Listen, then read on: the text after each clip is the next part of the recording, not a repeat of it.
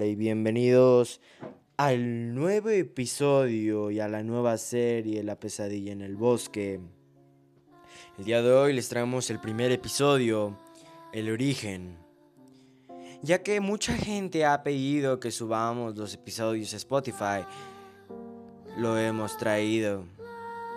El día de hoy les vamos a contar ciertas historias que tenemos planeadas, como lo es La pesadilla en el bosque.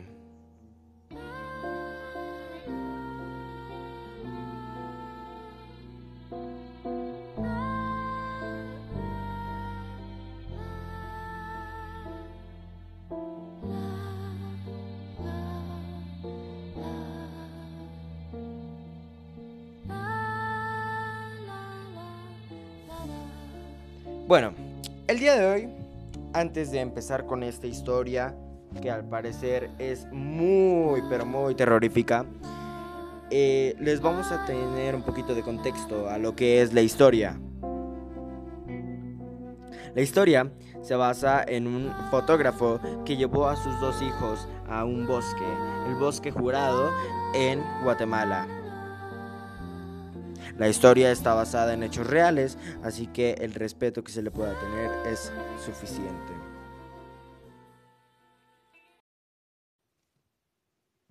El día de hoy entonces les traemos esta historia. 24 de julio de 2016. El padre les dice, Hijos, mañana iremos a la casa de campo frente al bosque Quiero tomar algunas fotos de la naturaleza para la revista en la que estoy trabajando. ¿Qué les parece? Le dice el hijo. Qué bueno, papá. Así Tommy y yo jugaremos cerca del bosque mientras tú trabajas. Será increíble. El papá les contesta. Es verdad, Bruno. Ustedes jugarán y yo trabajaré. Fueron las palabras que dijo Fidel a sus hijos gemelos de 11 años de edad ya que el fotógrafo de la naturaleza y tenía una casa de campo, equipada hasta con su cuarto oscuro para aprender a relevar sus fotografías. Él quiso hacer eh, algunas fotos que pudiera colgar y así al día siguiente pasaron dos días y fue muy temprano como como sus hijos a la casa de campo y tal como habían planeado, él se preparó para tomar sus fotos, mientras sus hijos, sin alejarse mucho, jugaban cerca del bosque. Hubo área que llamó la atención, ya que se podía ver una especie de entrada al bosque y la luz era perfecta. Fidel, impresionado con tanta belleza, empezó a fotografiar, como alrededor de 10 fotos, y luego de unas horas fue al cuarto, oscuro, la casa a relevarse, mientras sus hijos seguían afuera jugando. Ese mismo día, eh, al empezar a relevar las fotos, las primeras tomas eran lindas, con el bosque de fondo. Luego Fidel notó alguna extraño a medias. Entonces, eh, Fidel empezaba a relevar sus fotos dentro de su casa. Ya al empezar a relevar las fotos, las primeras tomas eran lindas con el bosque de fondo. Luego Fidel notó algo extraño.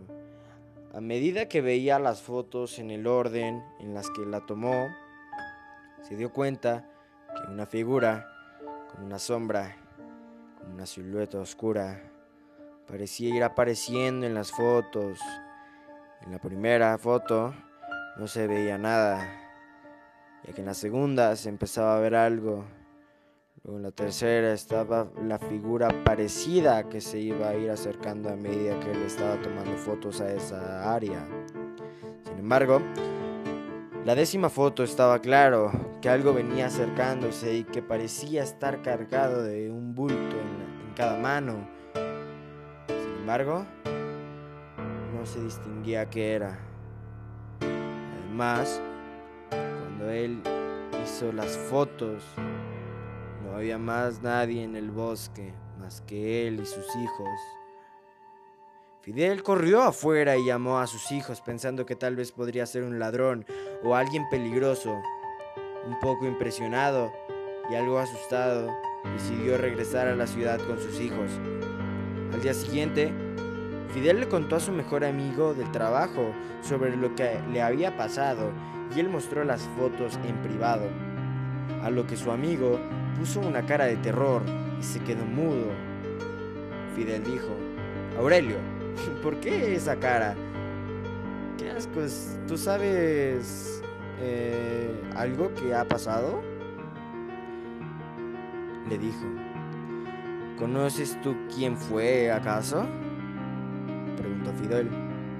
Aurelio, después de regresar de la impresión, decidió contarle a Fidel sobre una leyenda que había escuchado de el niño en la que la contaba, sobre un espíritu maligno en el bosque, una sombra negra, el cual muy pocas personas habían visto alguna vez, pero se decía que los que lo habían visto se arrepentirían de haberlo hecho, ya que este espíritu les mostraba su mayor temor y les quitaba su vida a muchos.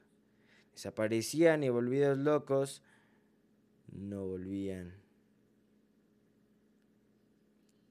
Si te ha gustado esta historia, esta parte, eh, primera parte de la historia, te recomiendo que actives la notificación de nuestra playlist, en el cual se seguirán subiendo capítulos. No recuerdes que este capítulo se llamó El origen. Gracias por haberlo escuchado y que tengas muy buen día, tarde o noche.